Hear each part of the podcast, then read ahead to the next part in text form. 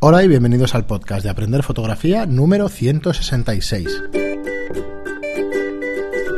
Hola, soy Fran Valverde y como siempre me acompaña Pera la Regula. Hola, ¿qué tal? Muy bueno, espera, pues nada, refrescaros que estamos en Estudio Lightroom, un estudio profesional de alquiler para fotógrafos aficionados o avanzados o profesionales o lo que sea. Y Para fotógrafos. Para fotógrafos en general, sí. Sí, la verdad es que la distinción esta cada vez me gusta menos, pero bueno. No, para fotógrafos, porque Sí, sí. al final es para todos. Efectivamente. Y Pera la Regula es, es fotógrafo de moda y publicidad y formador con... Es como decir ahora, fotógrafo profesional de moda y publicidad, quedaría patético. Sí, es una redundancia. Por Ah, bueno, un poco absurda. Bueno, es, es una forma clásica de, de intentar diferenciar uno que se dedica... uno que se dedica y que vive de ello uno que Mira, ahora que- sí, ahora que lo tratamos es cobrar por tu oficio, ¿no? Es cobrar por lo que... por O lo que intentarlo. O mínimo intentarlo. Para mí es un, es un pedazo de un profesional. puntazo. no es un profesional, un pedazo. No, no solo por Están el hecho, no solo por el hecho de que cobres, sino porque al final te paguen a tiempo, o sea que esa es otra. Uf, eso es Ah, por cierto, también. es verdad, luego Esto- hablamos de un tema. Sí, es que, es que es complicado todo, tanto trabajar Ah, como sí. cobrar después, como... Es todo, está. Bueno, y además ahora, comentar. últimamente, eh, yo estas semanas que todo el mundo le encantan, yo las odio. Bueno, Estas semanas de puente, pero es que es puente para el asalariado. Sí. Al autónomo no hay Para puentes. autónomos no hay puentes. Pero- y además los fotógrafos, el 90% debe ser autónomo. Sí, 95. por eso. Y además estas, estas fechas son, son muy malas. Pero bueno, es lo que hay. Sí, sí. Muy bien, pues nada, eh, recordaros como siempre los cursos online que empezamos hace un tiempo y bueno, que ahí están. eh, vamos colgando nuevos vídeos cada día. Vale, estamos con el, con el curso de marketing y con el curso de, de cómo preparar o cómo hacer tu propio estudio en casa o un estudio alquiler o, o Un hacer estudio un estudio profesional. Ahí sí que profesional. Queda bien. Ahí queda bien. Y luego, bueno, saldremos un día de estos, ahora lo comentábamos, que empezaremos a grabar el tema del, del curso de, de fotografía en exteriores o fotografía básica. Eh, no tenemos el título, pero bueno, sí que tenemos claro lo que vamos a hacer, el de salir a la calle que decíamos ahora. No, para- ese va a ser igual que el que ya tenemos, que es el curso de iniciación a la fotografía digital, pues Ajá. ese será práctica. curso práctico de iniciación a la fotografía digital. Entonces, lo que haremos eh, es un curso de, de ejercicios, es eh, salir, a la calle, estar en interiores, en la calle, hacer fotos, lo que hace cualquiera con una cámara eh, los primeros días, que es, pero guiado. Sí, para, para que entendamos el por qué hacemos unas cosas y por qué tenemos que hacer otras. Sí, el Es Flash- entender a saber cómo funciona tu cámara. Y ya. Cierto, el de Flash de Zapata y el de Budua también saldrán próximamente, pues en enero, febrero, por ahí estaremos, estaremos Mm. con esos, con esos cursos. Que creemos que son los más atractivos. A ver si, si queréis alguna otra cosa, porque bueno, ideas hay para hacer, mm, chorrocientos. Iremos haciendo pues de freeze motion, del movimiento, el de retrato de carácter, el de gastronomía, bueno, ya está. No, no Bueno, es que tenemos un montón. O sea, hay un Sí. montón de cursos.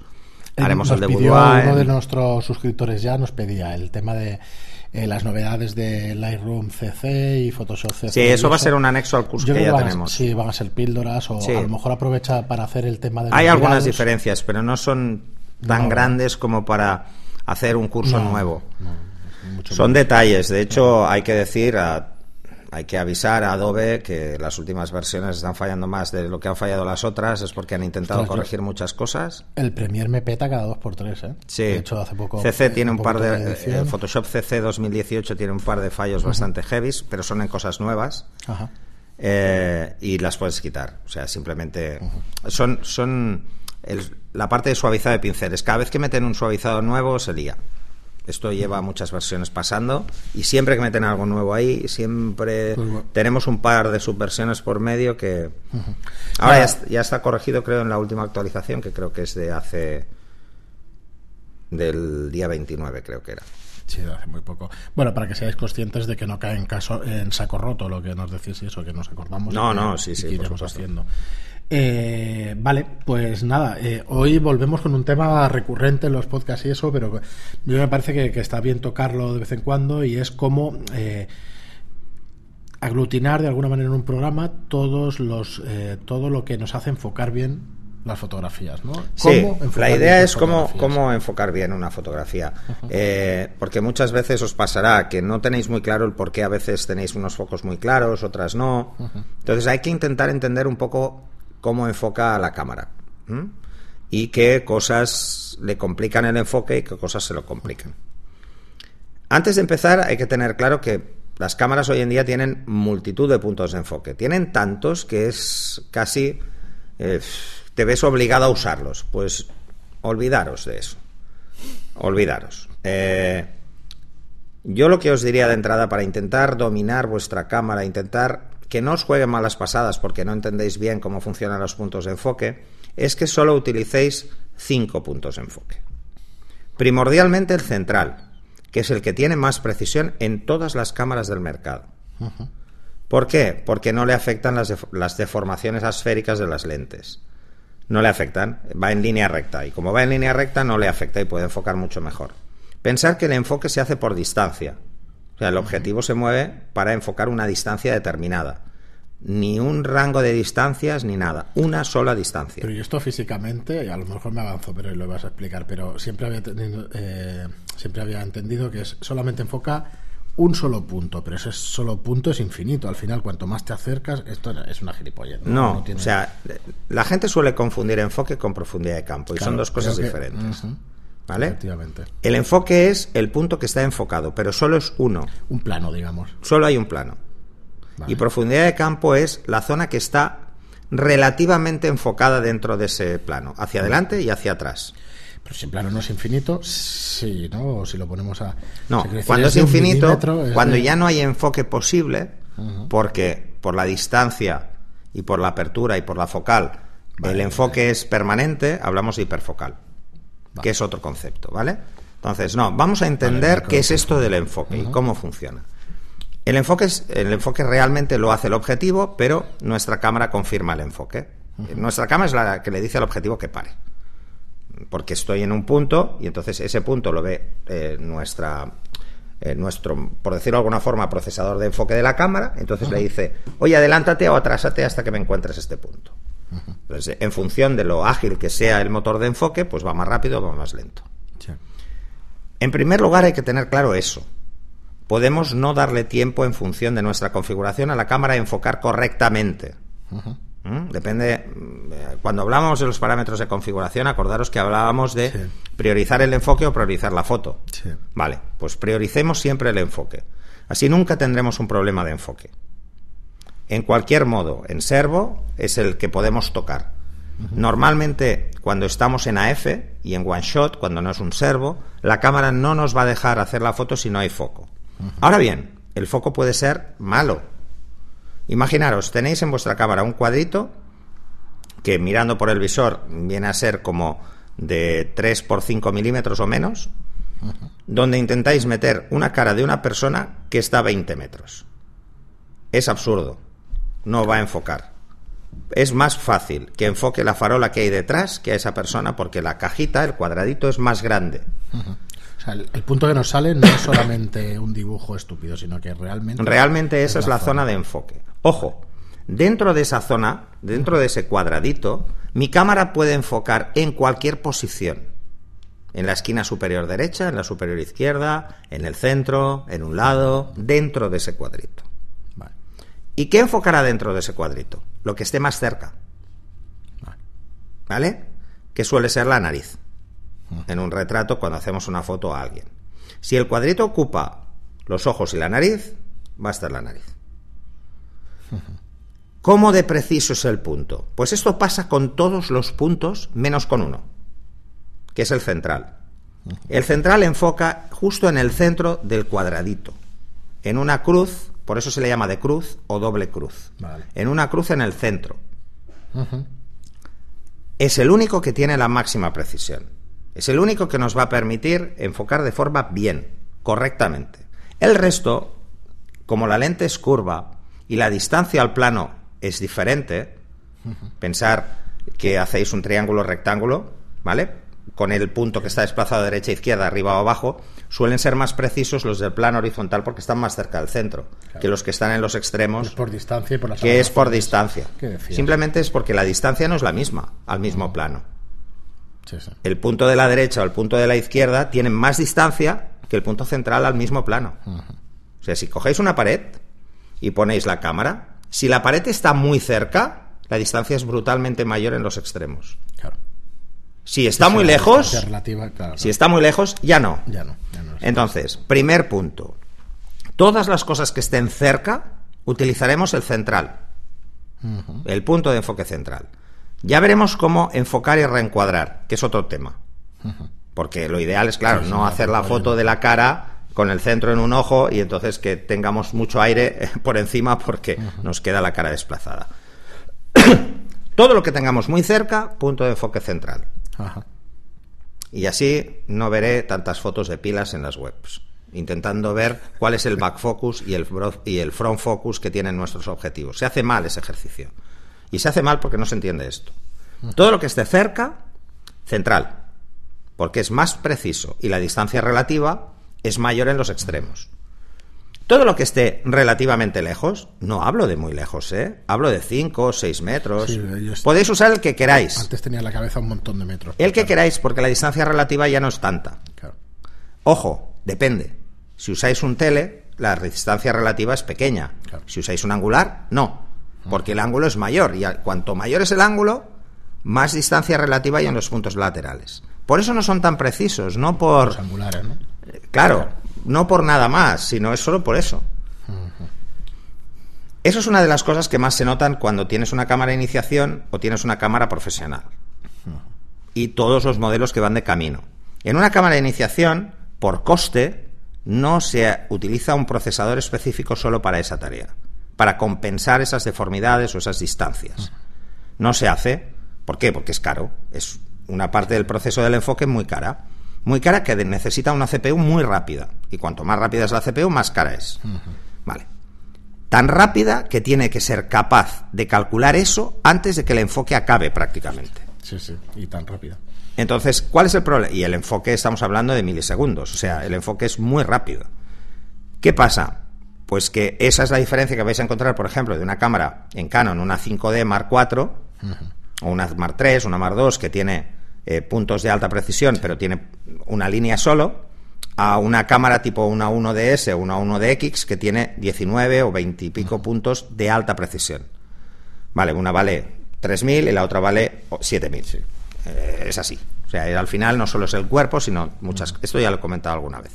Así que, todas las cosas que estén cercanas, central. Siempre que hagáis retrato, central. Enfocando al ojo. Pero ¿dónde del ojo? Eso te iba a preguntar. Hay que intentar poner, y es muy sencillo, hay que tener un mínimo concepto muy chorras, que cuando os lo diga diréis, este tío es tonto, de anatomía. Pensaréis, joder, ahora voy a que tener que aprender también anatomía. Es muy sencillo, nunca enfoquéis al centro del ojo, La pupila ni hablar. no enfocáis a la pupila, porque la pupila refleja luz, y lo que hará es enfocar el reflejo. En primer lugar. En segundo lugar, no tiene suficiente contraste, porque tiene brillo. Le va a costar mucho enfocar bien ahí. ¿Cuál es el truco para que el ojo se vea enfocado y eh, lo tengamos bien? Es enfocar en el párpado inferior, nunca en el superior.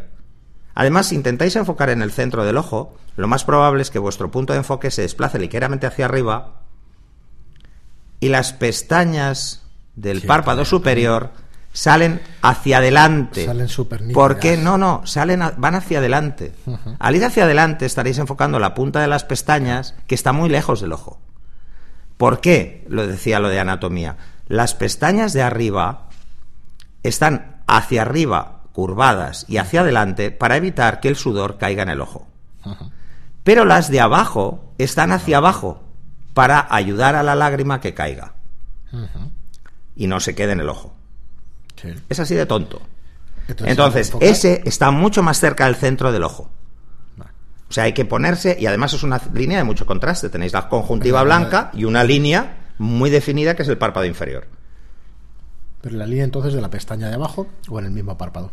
En, el, en la línea que separa la conjuntiva Ajá. del ojo, del párpado. Ahí, en el párpado. Sí, sí. Antes del nacimiento de las. De las pestañas. Ahí, esa es la zona ideal, el nacimiento de las pestañas. Eso solo lo podéis hacer con un tele cuando estáis muy cerca. Cuando queréis hacer un retrato y lo queréis enfocar Rabiosamente. Vale. Sí, claro, si estamos a más distancia es imposible. Si estás a más distancia, no, porque no, No te da. no, el cuadrito es más grande que el ojo, entonces no puedes hacerlo, ¿no? Ese es el primer principio. Cuando la persona esté un poquito más lejos, Sí. realmente, ¿dónde es más fácil enfocar? En cualquier punto que esté cerca de lo que será el ojo, para que al menos la zona de profundidad de campo ocupe toda la cara. Como ya no se va a ver un enfoque rabioso, a no ser que tengáis un objetivo con muchísima resolución, no se verá tan rabioso. Pero la profundidad de campo, como está más lejos, os ayudará a que se vea nítido Aparentemente esté nítido. estará todo aparentemente enfocado. Entonces, ¿dónde enfocar? Lo más fácil es la mejilla. Es más fácil porque es una zona más grande. Y si os falla, so- si la persona os está mirando en línea recta, su mentón está a la misma altura que sus ojos. Sí, me lo está enseñando gráficamente ahora, apenas ha puesto de ¿Vale? pero sí, sí. es más fácil. Entonces, enfocar en la zona de la boca es relativamente sencillo, porque tiene mucho contraste. Pero solo cuando alguien está lejos y el cuadradito es muy grande. Entonces, en vez de desplazarlo hacia arriba, que si tiene un flequillo se podría ir el foco al flequillo, pues intentar enfocar en una zona que sea neutra. Si la persona está a más de esos 4 o 5 metros, está a 6, 7 metros, al pecho, Sí, al pecho ya está. ya da igual. O sea, a partir de ella da igual. ¿Vale? No, no hay ningún problema, no vais a tener una necesidad imperiosa. Sobre todo si no lo hacéis bien, porque intentar enfocar a la cara cuando el cuadrito ya es más grande que la cara es absurdo. En las cámaras, cuando no uséis el central, ¿eh? Cuando no uséis el central. Cuando uséis el central, siempre ir a los ojos, intentar buscar los ojos siempre. Porque es preciso y podrá ir. Cuando la persona está a esa distancia, podéis usar el que queráis. No os compliquéis la vida, cualquiera. ¿Por qué? Porque la desviación relativa que puede existir es menor, porque la distancia relativa es menor entre los extremos y el centro, cuanto Sí, sí. mayor es la distancia, y luego además, porque la profundidad de campo es mucho mayor, igual incluso estáis en hiperfocal, o sea, todo va a estar enfocado, no os vais a tener ni que complicar. Hacer el ejercicio es muy sencillo. Eh, yo siempre le digo a la gente que pruebe cómo es de efectiva su cámara en cuanto a enfoque haciendo el- un ejercicio muy sencillo. Es poniendo cualquier objeto, un solo objeto. ¿Vale? Vale. Encima de una mesa, encima de cualquier sitio. Hombre, si le dan la luz del sol mejor, porque así podréis jugar con obturaciones altas y no tendréis que poner ni en, Sí, sí. flash. ni en el trípode si hace falta, ¿vale? Y hacer una foto al motivo en el centro, al motivo en un lado, con el punto de enfoque lateral, y al motivo en otro lado, con el otro punto de enfoque lateral. Y os daréis cuenta de que cuando ponéis el motivo en el centro, no os falla, siempre está bien. Y cuando os lo ponéis en los lados es errático, a veces va bien, a veces no. Es porque a veces el cálculo de la distancia lo puede hacer porque ha encontrado una zona de contraste correcta y otras no, porque el punto es más grande o demasiado pequeño y entonces no cuadra. Entonces, pensar que antes todo esto era mucho más difícil porque era un prisma. O sea, era percepción visual el enfoque. No había una confirmación. Nadie nos decía, "Oh, ya estás enfocado de No, narices". lo veías en la pantalla, ¿no? Ya está. Luego. Hay que tener en cuenta qué situaciones el enfoque va a hacer mal. El AF no funciona bien. Esto lo comentamos en un programa, Sí, pero bueno. pero os recuerdo, Un en un contraluz no va a hacerlo bien. Ajá. Cuando el contraluz es directo, si el contraluz es indirecto, imaginaros el sol está alto, entonces sí que podrá. Pero cuando el sol está en línea o detrás hay algo que refleja mucho, no va a poder. No vamos a tener contraste suficiente. No, vamos a perder parte del contraste y va a calcular más la distancia, mal la distancia. Es como si se generara, como por poner un ejemplo, una imagen fantasma delante de la persona que es el reflejo, que hace el contraluz. Entonces hace que no pueda cuadrar la distancia, no solo Sí, por, por contraste. El enfoque es de casualidad. Sí, ah, sí, entonces es mejor ponerlo en manual y hacerlo nosotros por la vista, vista. ¿vale? Eh, y obviar la, la confirmación. Los objetivos profesionales eh, tienen lo que se llama el enfoque suelto, ¿no? Sí. Tiene otro nombre, no, pero para que quede claro como Sí, concepto, sí, está suelto. Quiere decir que yo puedo estar enfocando y puedo corregir. En los otros no. Eh, No se puede corregir. Es más, nunca toquéis el anillo de enfoque de un objetivo que veáis que el anillo se mueve cuando enfocáis. Porque No, estáis es- bloqueando es el motor y os lo cargaréis. Ah, sí, sí, es verdad. ¿Vale? Entonces, eh, bueno, ese tipo de cosas son importantes. Luego, eh, para tener claro que vamos a hacer un buen enfoque, necesitamos buena luz. Sin buena luz no vamos a enfocar nunca bien. Nos va a costar mucho tener un enfoque limpio. Y los primeros ejercicios que debéis hacer son enfoques con aperturas medias. ¿Qué es una apertura media? Las aperturas medias son las que las aberraciones y la difracción no le afectan de forma significativa para que yo vea una falta de nitidez en la foto. Y son todas aquellas que están entre 5.6 y F11. O sea, lo ideal es F8. Le llaman punto dulce, pero es el punto dulce de todos los objetivos está ahí por aberraciones y difracción. Los objetivos más caros tienen más rango porque corrigen aberraciones que son aperturas mayores, pero sigue siendo F8 el mejor. Entonces, eh, porque no afecta a la difracción o no es tan visible y las aberraciones no aparecen. ironía on. ¿eh? O sea, ¿quieres decir que mi 85 1.2 no puedo utilizarlo en 1.2 porque no me va a enfocar como yo quiero? Sí te va a enfocar, sí, pero porque el 1.2 es un objetivo de 2.300 euros que corrige muy bien las aberraciones. no, pero que entiendo lo que quieres decir que, tiene un motor de enfoque muy lento. Pero que lo haría incluso mejor a F8. Y yo no disparo ese objetivo a F8 me parece que nunca. No, no, no quiere decir que ¿eh? no quiere decir que tengas que usar tu objetivo siempre F8, no. Es que para aprender a enfocar, lo mejor es que tengas claro eso. Que no haya nada más que te afecte. Para no confundirte. No pensar que es una falta de enfoque cuando es una aberración. Claro. ¿Vale? O cuando es profundidad de campo, cuando es O cuando es un tema de difracción. No, no hay que confundirlo, porque si cierras mucho vas a tener difracción en los extremos, muy visible, no en el centro, pero sí en los lados. Y pensarás que tu punto de enfoque va mal cuando no es cierto. No es eso, es que hay difracción. Sobre todo para el que quiera hacer nocturnas y cierre demasiado, porque quiera meter exposiciones larguísimas. Como ejemplo, lo lanzo. No, no, no es eso. Lo que pasa es que utilizar un objetivo a una apertura tan amplia como 1.2 requiere no solo conocer muy bien cómo funciona el enfoque, sino otra cosa mucho más importante que nadie habla. Es tener una postura correcta para hacerlo. Pues y una postura correcta para hacerlo es tan sencillo como ponerse ligeramente lateral y hacer que nuestra radio y cúbito estén totalmente en línea recta. Que nos haga de monopié. La mano derecha, que es la que aguanta la cámara, solo la aguanta, no hace fuerza sobre el grip, no debe hacer fuerza. Si hace fuerza nos cansamos y tiembla nuestra mano.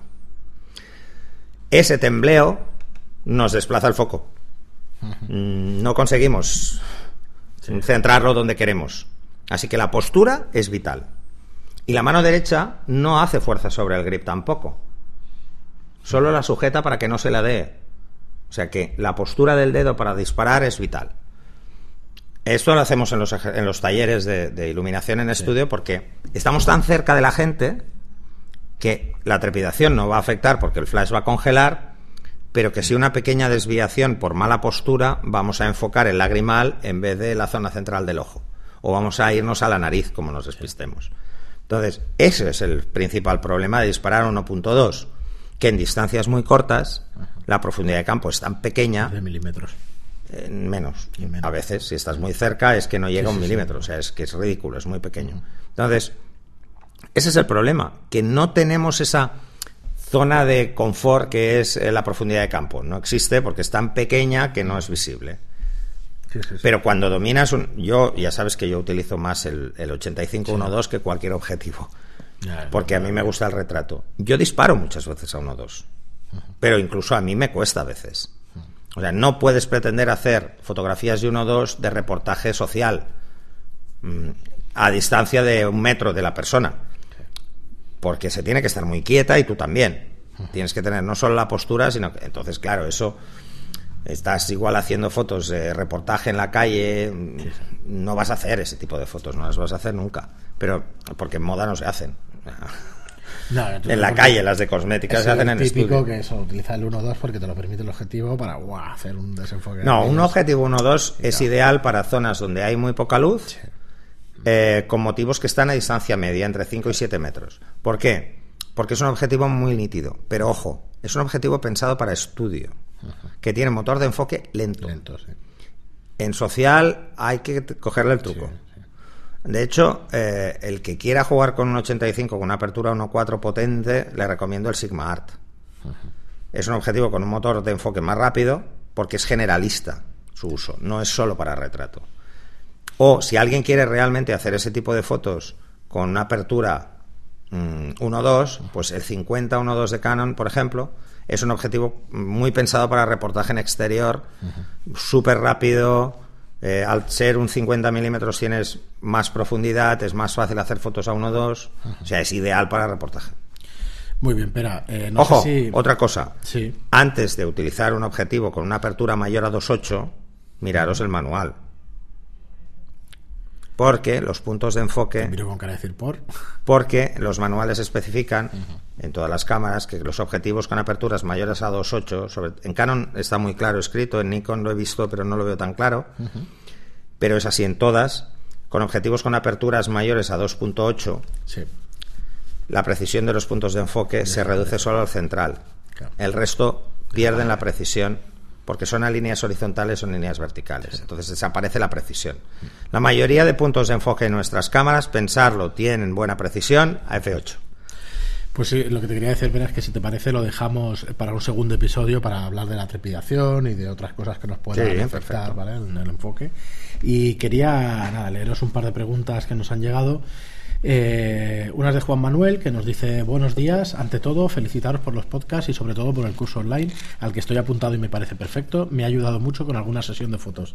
Pues estupendo, es la intención, ¿no? Genial. Es la intención de que, de que os ayude. Uy, y espérate, ahora vamos a meter unos chulos chulos. Yo creo que sí, yo creo que quedarán muy bien. Eh, mi pregunta es saber si haréis algún curso presencial, como el de Boudoir, que me quedé con ganas de poder hacer, o lo trataréis en el curso online. Eh, pues mira, te lo respondemos ya. Presenciales pensamos hacer, pero ahora estamos metidos con el tema este online. Sí, ahora lo que queremos es, Y bueno. es cerrar cuantos más cursos mejor para que tengáis un- una buena base ahí. Y luego haremos, Y luego pero no al mismo ritmo que No. hacíamos ahora. Igual hacemos uno al mes o algo Sí, así. es un poco la intención, pero bueno, no los dejaremos de hacer, pero sí que es verdad que de todas formas estarán todos los formatos que hacemos en presencial estarán en el online. Sí. Yo os diría Incluso en habrá seis, más en online. 12 meses. Porque hay una serie de cursos que por movilizar eh, gente es muy complicado hacerlo por coste, pero que sí que lo tendréis. Porque, por ejemplo, haremos una sesión de moda y haremos un vídeo para que veáis qué cosas hay que tener en cuenta, el antes, el después, sí, ese tipo de cosas. Hay, hay muchos en la cabeza y vamos a intentar hacerlos todos rápido. A Pero ver, vamos, acabamos de empezar. acabamos y de empezar. Pensar que de uno a dos cursos al, al mes son entre 12 y 24 al año. O sea, de media van a salir 18. Mm. Eh, Con lo cual, ostras, 18 cursos con un contenido de 4 Además, lo que nos ha costado más quizá ha sido escoger los cuatro iniciales. Sí, los de inicio nos ha costado. Porque queríamos un poco cubrir a todo el mundo. Desde que escoge es alguien, va a coger su primera cámara, Es que es hasta que el que claro. ya es profesional y necesita una solución ya para el tema del Lightroom. Es imposible, Por ejemplo, no ¿no? hemos tenido Entonces, luego hemos metido por medio eh, Sí. otros, como el de iluminación en estudio y gestión de modelos. ¿Por qué? Porque eso es al final todo el mundo. Ahora los siguientes yo creo que os van a gustar mucho. Sobre todo, creo que ya de entrada va a tener muchos adeptos el de Flash de Zapata. Sí, tanto ya de, de los Sobre todo el de flash en cámara, porque eh, la gente de prensa se ríe mucho con esto porque, porque ven sufrir a los aficionados. Y yo he pasado por ahí y la verdad es que es mucho más fácil de lo que la gente se cree. Pero esto es como la película esa de Woody Allen. Todo lo que usted quería saber sobre el sexo y no se atrevió a preguntar. Pues es todo lo que usted quería saber sobre el flash y no se atrevió a preguntar. Bueno, nos dice Juan Manuel, mi otra cuestión es que me quiero comprar un 70-200 2.8 para retrato y aparte del de Canon he visto buenas críticas del nuevo Tamron eh, 2.8 G2. ¿Qué os parece, salvando de diferencia de precio? Claro.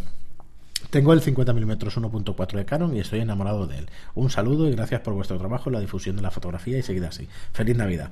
Pues nada, feliz Navidad. No obstante, el también. 50, por, el 50-1.4 de Canon es el que sale en la foto de todos los manuales. Sí. Todos los manuales de todas las cámaras de Canon van con el 50-1.4. Bueno, no es mi objetivo favorito porque no, lo he tenido. No lo es, pero es un objetivo fantástico. va Sí, muy sí, bien. lo es. Eh, yo, 2.8 G2 no lo conocemos, ¿no? Por lo menos yo no lo conozco. yo no lo conozco. Yo tenía Tamron hace muchos años. Tenía objetivos Tamron y Sigma hace muchos años.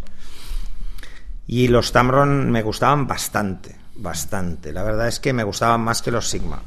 Pero lo que pasa es que ahora ha cambiado esto y no sé muy bien, porque los únicos que he probado así recientemente son los Sigma Art, que me parecen muy buenos, sinceramente, me parecen muy buenos, y una construcción brutal. Yo me quedo pero brutal, o sea, es, es dices, extasiante, "Buah, es, una flipante. pasada, una pasada Eh, de además, lo piensas y dices, En mano y tal, aquello que Joder, dices, además puedes corregir ajustes de microajuste del objetivo porque se descuadre por lo que sea, tú mismo en tu casa vía USB y cosas así. Yo no me atrevería a hacerlo, pero bueno. Es Pero para el que le guste trastear con los upgrades, pues que lo haga. No conozco el, el Tamron, Pero hoy en día, sinceramente, yo os lo digo muy claro, opciones, ¿eh? hay muy pocas diferencias reales porque a nivel óptico están todos muy bien. Ahora, la diferencia de precio está por algo, ¿eh? No solo es un tema de marca. Mm, Pensarlo, ¿eh? También mm, Canon sí que se aprovecha, Nikon se aprovecha, pero eh, suele haber más cosas. Asegúrate bien de la construcción, de cuántos grupos de lentes, ese tipo de cosas. A ver, yo te recomendaría, ya sé, tenemos un estudio de fotografía de alquiler, o sea que... Alquilarlo sería no, lo ideal. no, pero me tiro a piedras, pero es que mírate de segunda mano un Canon 70-200, Ah, sí, sí. porque no, igual claro. estás a un precio igual Lo que pasa es que un 70-200 de Canon de segunda mano es difícil, Es de, encontrar, porque caro. nadie se lo quita de caro, encima efectivamente, y es carillo. y te tienes que ir a los modelos sin estabilizador porque son muy buenos, Sí, sí. porque la gente a la que puede se compra el estabilizado y entonces vende el que tenía sin Bueno, estabilizar. pero es una buena opción y al No, no, final, es una verás, si buscas opción. un objetivo de segunda mano y das un par de avisos a un par de tiendas profesionales, en un año te tiene que salir uno que se ponga No, y, tiro, y incluso en menos. que se ponga a tiro, ¿sabes? Es que lo que queremos es ir a la tienda y comprármelo para hoy. Entonces, bueno, si lo haces con un plan de seis meses, un año, si, si das aviso, te avisarán cuando entre una cosa que esté bien Sí, y al seguro. precio que tú tienes. además, eh, además, en este país el mercado de segunda mano es Funciona bastante muy bien, sí. ágil, Sí. Se mueve bastante, hay que estar muy atento. Yo te lo recomendaría, hombre, siempre hace ilusión eh, pues estrenar un objetivo y eso, pero es que no vale la pena, porque es que en cuatro días lo tienes igual que, que uno de segunda mano y son objetivos, nosotros tenemos objetivos de hace siete, ocho, diez años y es que van bien, Yo porque me lo robaron, porque si no, mi bien. 100-400 tendría ahora como 15 años. pero funcionan bien, es Sí, que sí. es una pasada. Joder, eh, eso es lo que más me jodió cuando me robaron el equipo. Ese objetivo le tenía especial cariño y no me lo he vuelto a comprar por eso, porque me dio mucha rabia. Bueno, pero ahí tenemos un par de comentarios más de Gabriel Restrepo 1 que nos dice muy buena la explicación de lo que hacen estas supercámaras eh, con los ajustes personalizados Ah, de bueno, las sí, últimas. hacen muchas paranoias. Siempre me preguntaba por qué el alto costo de estos equipos y ustedes me han descrito todas estas funciones profesionales, eh, todas estas funciones profesionales. Gracias y un gran saludo. Pues nada, un saludo para ti también, Nada. Gabriel. O sea, al final lo que pagas con una cámara de gama profesional es la customización de la cámara. La puedes hacer tan a tu medida en cosas muy, muy... em, pueden parecer absurdas para un neófito, pero que te pueden solucionar la papeleta de una forma escandalosa. Y luego que todas las cosas que tiene una cámara de iniciación las tienen, pero van más rápido y son más eficaces. O sea, es así. Y las baterías. Que las baterías duran una barbaridad. Y por fin, bueno, y por fin digo, el último comentario es Aitor o la última pregunta que nos dice, buena espera, ¿el microajuste AE está en la 1 de Mark 3 o solo en las 1 de X? Solo está en la 1 de X a partir de la Mar 2. O sea, no estaba tampoco en la Mark 1. Yo no lo vi al menos. O sea que la Mark 3 está. No, no, no está. Te lo digo porque la tengo. Yo tengo la 1 de ese Mark 3 y la 1 de Mark 4 Sí. y no está en ninguna de las dos. Pero a ver. Es a una ver, paranoia. Es una paranoia. Este ajuste es una paranoia. Esto es para el que dice, no, no, es que mi cámara subexpone Sí. eh, mm, menos de un tercio de paso. Digo, hombre, joder. sí. Mm, Pero Con si es que eso no es nada. Eso es una chorrada. software, lo puedes ajustar. Y, Y claro, es que tú puedes decir, a ver, y si trabajas en Lightroom, mi consejo es el siguiente. Ah, Eh, pues guarda un ajuste por defecto de cámara que siempre todas tus fotos las suba el porcentaje que tú 0,10, quieres, 0,15, lo que tú quieras. la fracción que quieras, como 0,1 si quieres. Va a décimas. Sí, sí. Así que yo eso es lo que te recomendaría. Entonces, cada vez que tú metas eh, la tarjeta, ya lo va a hacer. O sea, es así. Lo va a hacer directamente porque va a reconocer la cámara. Es un poco paranoia, ¿eh? Esto, estos son como los microajustes de objetivo. Yo no lo he usado nunca. Bueno, ahora, mira, fíjate, ahora estás diciendo eso y a lo mejor es para un tipo de foto. ¿Te acuerdas tú una vez? Me parecía que era contigo, que vinieron a, hacer muestras de color de unas botellas de Fanta o de Ah, sí, marca. es verdad. Hostia, Igual es para una, claro, es- si es para una cosa como laboratorio, para alguna cosa que es No, fotografía técnica no, y porque tal, si tú este ajustas no. el microajuste, eh, si tú haces un microajuste AE, estás también afectando al fondo. Vale, Entonces no sirve para eso. claro. Pero bueno, El microajuste de, enfoque, de lo que es el enfoque, eh, ese puede ser útil si, por ejemplo, tu cámara ha recibido un golpe, Sí, tu objetivo sí, se ha descuadrado ligeramente hasta que lo lleves al servicio técnico. lo aguantas un par de meses o ¿Vale? el tiempo que Po- sea. pero vamos a ser claros. O sea, ¿por qué pusieron el microajuste de la F? Ah, Para evitar decir, que la gente fuera servicio al servicio técnico cuando realmente es que no sabían enfocar. Pero eso en este programa ya ha solucionado. No, como la gente no sabía enfocar o no tenía muy claro qué era lo de los puntos de enfoque Y lo lleva y la precisión, no es que no me enfoca, Claro que puede haber un, un desajuste en un objetivo, pero es un, a mí no me ha- solo me ha pasado una vez. En toda mi vida solo me ha pasado una vez.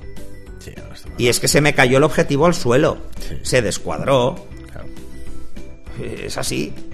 Pero ni el microajuste ni leches, porque era un 70-200 y se lo arreglaba en un lado, lo jodía en otro.